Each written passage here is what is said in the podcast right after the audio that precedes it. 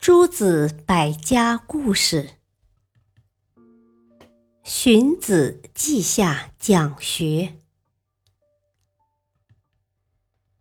荀子是战国时期赵国人，他是儒家学派的代表人物。荀子二十岁那年，和几个朋友一起去齐国的都城临淄游玩。这天，他走进临淄的稷下学宫，看见一位慈眉善目的老者正在阐述自己的学说。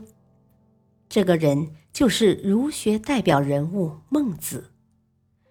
孟子说：“任何人都具备怜悯别人。”尊敬别人、帮助别人的心理，可见人一生下来就是善良的。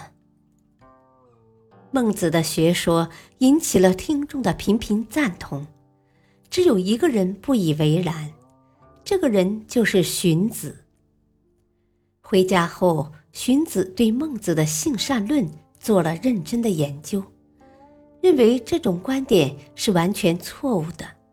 并提出自己截然不同的观点——性恶论。后来，荀子也被邀请到稷下学宫讲学，在那里，他阐述了自己性恶论的观点。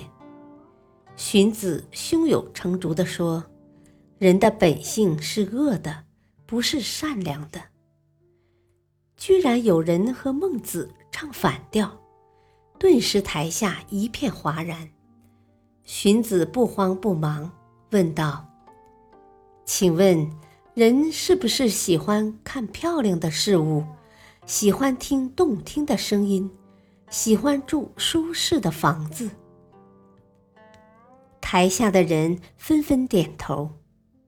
这时，荀子话锋一转，说道：“人为了满足这些欲望。”所以产生了你争我抢、相互残害的行为，难道这不是人性恶劣的表现吗？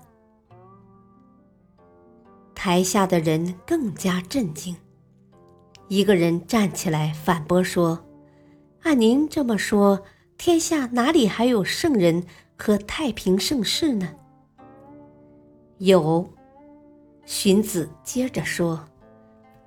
正因为人性恶劣，所以后天才要接受礼仪的教化、制度的约束，通过这些来改造自己。改造的好的，可以成为尧、舜那样的圣人；改造的不好的，就会成为人人嫌恶的坏人。这不正是说明了后天学习和改造至关重要吗？